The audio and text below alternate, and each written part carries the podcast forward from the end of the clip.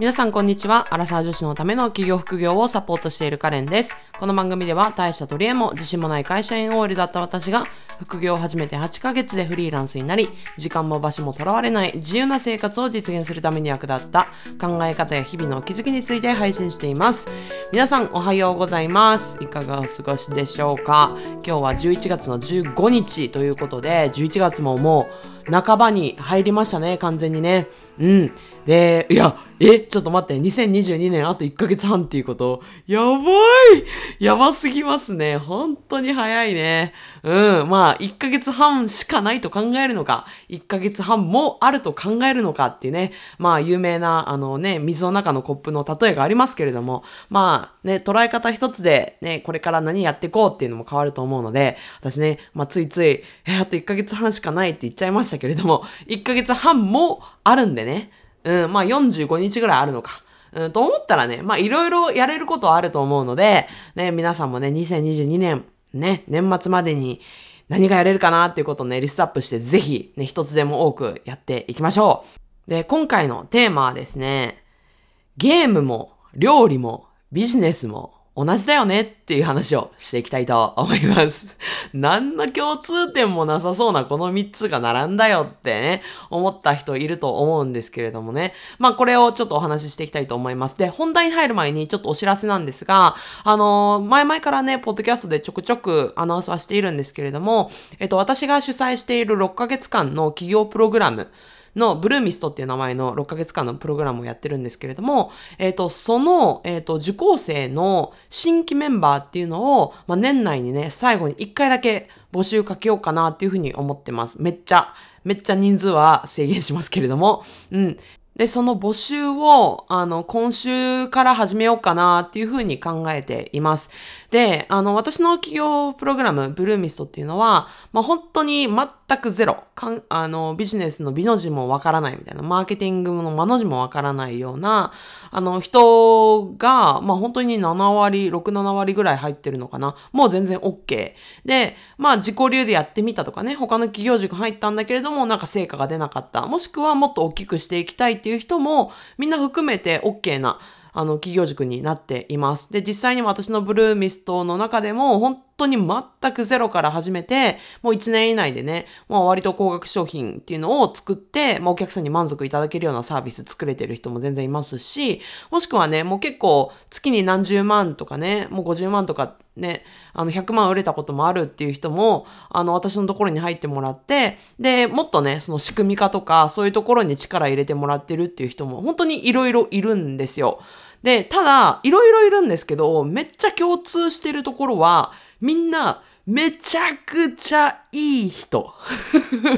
ほんとね、あの、まあ、これ、偏見ではないけれども、やっぱりその、傾向として女性ばっかりが集まる場所って、なんかちょっとギスギスしたりとか、その嫉妬みたいなのとか、なんか足の引っ張り合いみたいなのね、あるイメージがある人もいるかもしれないんだけども、マジで皆無。本当に、なんでかわかんないけど、あの、ブルーミスにいる人たちってみんな協力的だし、もうみんなマジでいい人で、だけど、なんかちゃんと情熱があってね、向上心もあって、うん、で、なんか知識をね、自分だけで溜め込もうとかじゃなくって、ちゃんとシェアし合いたいっていう、本当にすごいいいコミュニティが出来上がってるなって、まあ手前味噌ですけどね、自分でも思ってるんですよ。うん、だから、あの、全然そういうコミュニティが苦手ですとかね、そういうなんか人の集まりとかってどの、どうなってるか不安ですって思う人いるかもしれないけど、まあ、わかると思いますけれども、私が、あの、主催しているので、なんかそういうキラキラとか、なんかすごい背伸びしなきゃみたいなのとは本当に程遠いというか、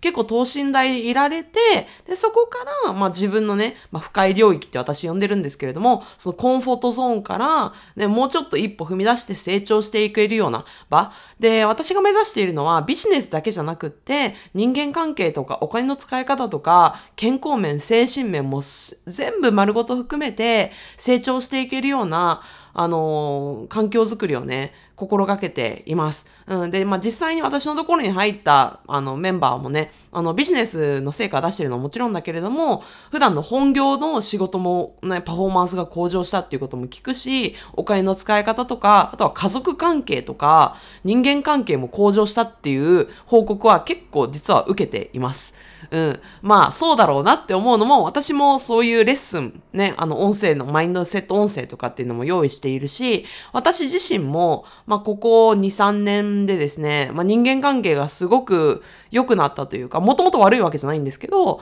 もっとより、その、長期的にね、人生一緒にしたいなって思えるようなパートナーに出会って、本当に幸せな人生送れてれたりとか、うん、あとはまあ会社員普通に辞めてね、そのフリーランスとして活動して今3年目っていう感じなんですけど、うん、あの、そういった面でお金の管理とかさ、あとは健康面もやっぱり会社員はね、代替が効くかもしれないけど、フリーランスってね、他の代替が効く、ね、有給があるわけでもないし、やっぱり自分の健康とか精神とかすごい大事にしなきゃいけないっていうところで、まあ時間管理とかね、そういうところもみんなひっくるめて、あの、成長していけるような場を目指しているし、まあそういう場であると思っているので、まあもちろんね、自分のビジネスを作っていくっていうところが主体のコミュニティではあるんですけれども、そういうところをね、みんな丸ごと含めて、なんか向上していきたいな、変えていきたいな、ね、もっとより良くしていきたいなっていうふうに思う方は、まあ、ぜひ、ブルーミスを検討いただけたら嬉しいなっていうふうに思います。で、興味のある方は、えっ、ー、と、私の公式 LINE のみにアナウンスをする予定ですので、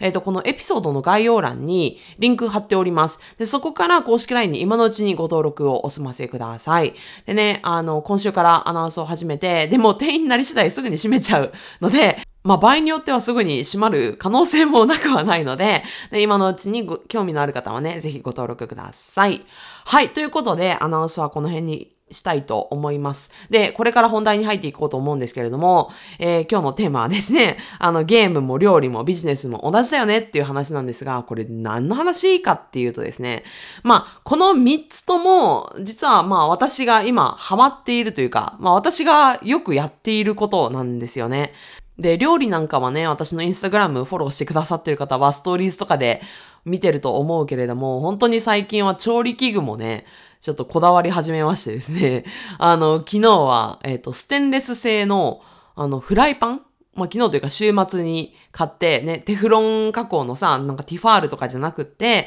何十年も、もう半永久的に使えるような、ちょっといい感じのステンレスの、ステンレス製のパン、フライパンか、を買ったりとか、包丁研ぎ器買ったりとかね。あとはさっき届いたのが、あの、電子レンジですね。うん、今までは、あの、彼氏の本当にしょぼい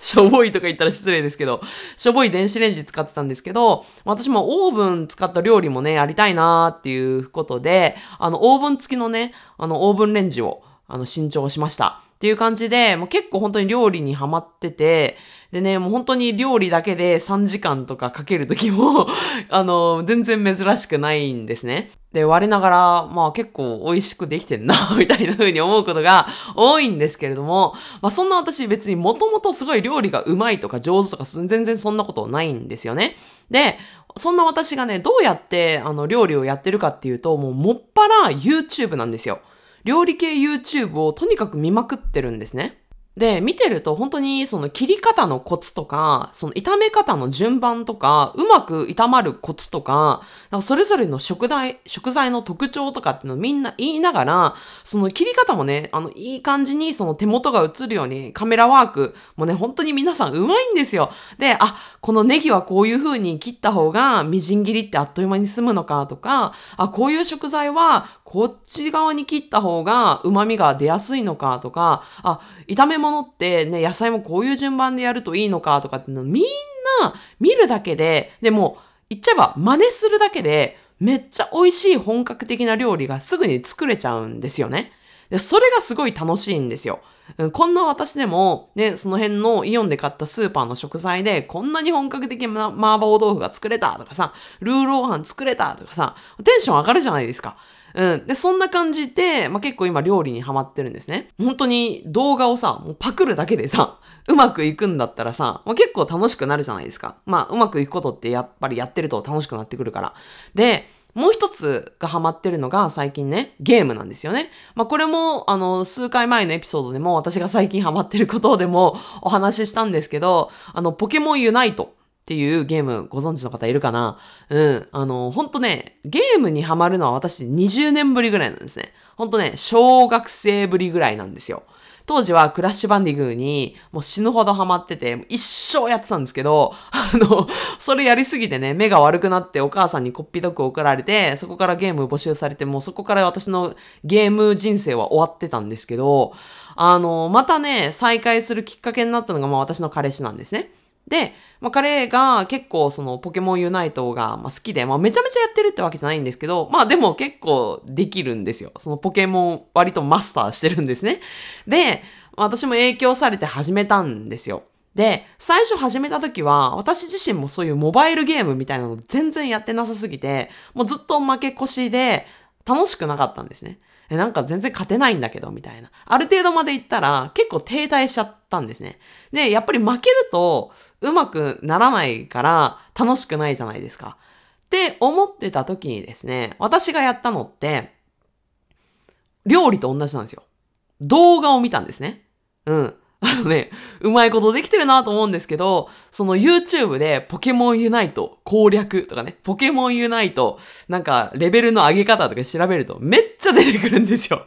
で、それでね、あの、その動画を見て、あ、こういうタイミングでこうすればいいのかとかさ、あ、こういうのはこういうルールなのかとかって知ったりとか、あるいはね、私の彼が、私よりも全然、あの、ポケモンユナイトすごいできるから、あの、隣でね、ポケモンユナイトやってる姿を見るんですよ。で、見るだけでめっちゃ勉強になるんですね。あ、あ、この時私突っ込みすぎてたなとか、あ、この時って引いて、あ、そこで攻撃すればいいのかみたいな感じで学んだんですよ。で、そこでやってみたら、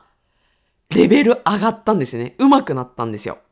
これ要するにどういうことかっていうと、動画とか、その上手い人をパクったら、私自身も上手くなったっていうことなんですよ。で、これね、お気づきかもしれないけれども、料理と一緒で、上手い人の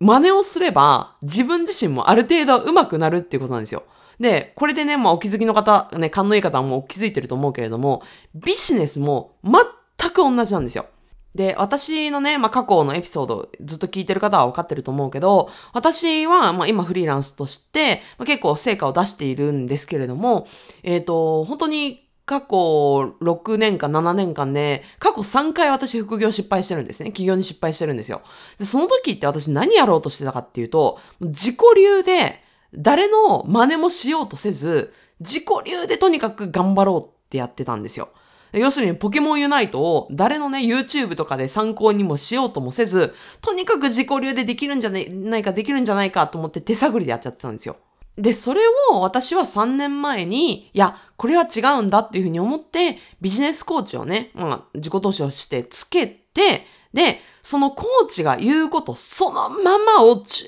実にやってたんですよ。まあ、真似したんですよ。どうやって集客してるのか、どうやってビジネス作ってんのか、どうやってね、それをオファーしてるのか、どうやってお客さんと接してんのかっていうのをみんなそばで見て、もうそのままやってたんですよ。もうそしたら、うまくいってる人の真似をするんだから、うまくいくしかないじゃないですか。まあ、うまくいったわけですよね。そう。で、もう共通点っていうのはね、まあ、今まで話を聞いてきて、料理とゲームと、ね、ビジネスの共通点は何かって言ったらですね、まず、まあ、何事もそうだけれども、まず本当に基本なところから、その応用に行くまでには、100%真似をすることっていうのはめちゃめちゃ大事っていうことです。で、これ本当に勘違いしてる人がすごく多いんだけれども、まあ日本の教育とかね、日本のその社会の風潮とかで、なんか真似することはいけないとかね、なんかパクリってなんか良くないことみたいな風な風潮ってめちゃめちゃあるんですよね。で、まあ実際に、まあそのコピペするほどのパクリは良くないと思う。で、勘違いしてほしくないけど、私もパクリは、あの、推奨はしてない。けれども、手張りうん。模倣するっていうことは大事なんですよ。で、これさ、例えばもう料理も同じで、肉じゃがを作ろうっていうふうに思った時にも、いきなりさ、レシピも何も見ずに、ね、いきなりなんか自己流で肉じゃが作って美味しいの作れるかって話なんですよ。醤油とかみりんとか砂糖のね、その適切な量もわからず、見よう見真似でさ、いきなり何にもわからないところから作って美味しいのって作れないじゃないですか。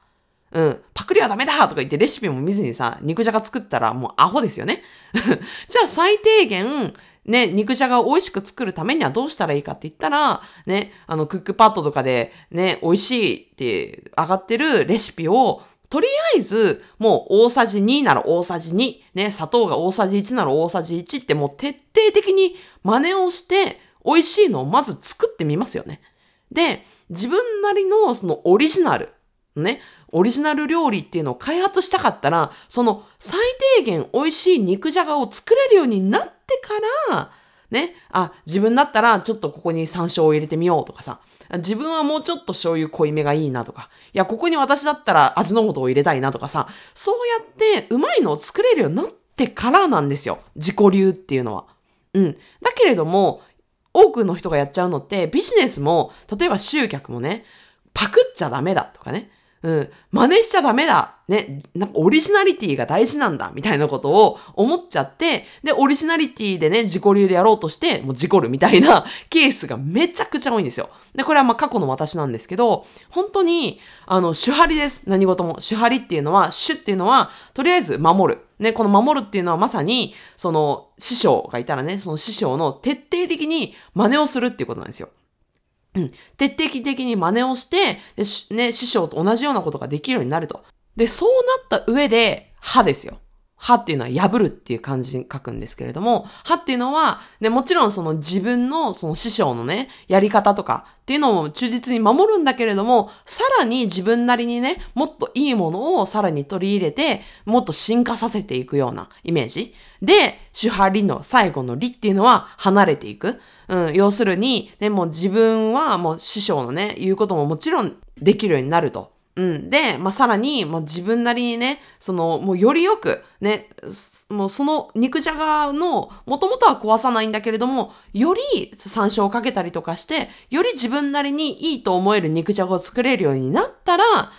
離れる。で、もう本当に独自のものを、やっとね、本当の意味でのオリジナリティをやっと作れるっていうような、まあ、手張りの流れがあるんですけれども、全部がそうなのよ。うん、ゲームだっていきなりリーとか言って、いきなりオリジナリティとかって言って、ポケモンさ、めちゃくちゃにやってて、レベルなんかアップしないんですよ。で、料理も同じで、いきなり、ね、オリジナリティとか言って言って、肉じゃがで私はナスを使うんだとか意味わかんないじゃないですか。うん。で、ビジネスも全く本当に同じなんですね。うん。まずはうまくいってる人っていうのを近くに置いて、その人の言うことを忠実に聞く、素直に聞いてやってみるっていうのがめちゃめちゃ大事です。うん。だから、あの、このポッドキャストを聞いているあなた自身がね、もし、あの、自己流でちょっと今やっててうまくいってないとか、だったら、あの、足りていないのは多分主張りの主なんですよね。うん、いきなり、理オリジナリティのところからやっちゃってないかっていうところは気をつけた方がいいかなっていうふうに思います。はい。ということでね、まあ、今回は手張りの大切さっていうのを改めてお話ししましたが、いかがでしたでしょうか？ね、これから私もお昼の時間になって、最近はチャーハンを作るのがハマっているんですけれども、このチャーハンもね、あの、最初は本当に美味しいチャーハンのレシピっていうのを見て、一通り学んだんですよ。で、今はですね、結構ね、歯のステージにいますね。うん。自分なりに、で、元々のチャーハンは壊さないんだけれども、あ、ちょっとナンプラー入れてみたらどうかなとかね。ああ、ちょっとここにあの、生姜をちょっと多めに入れてみようかな、みたいな、そういう今、アレンジ期におります。まあ、そんな感じでね、これから私もランチしていきたいと思ってます。皆さんもね、なんか、この話を聞いて、あなんか発見があったとかね、気づきがあったとか、あるいは質問があったりとかしたら、お気軽にメッセージとかいただけたら嬉しいなっていうふうに思います。で、冒頭でもお話ししましたように、えっ、ー、と、企業塾プログラム、ブルーミストの募集を、えっ、ー、と、間もなく開始したいと思っております。人数かなり制限しますので、あの、定員にね、達する前に、ぜひ興味のある方はこのエピソードの概要欄の、えー、公式 LINE のリンクに今のうちにご登録ください。それではこの辺にしたいと思います。また次のエピソードでお会いしましょう。さようなら。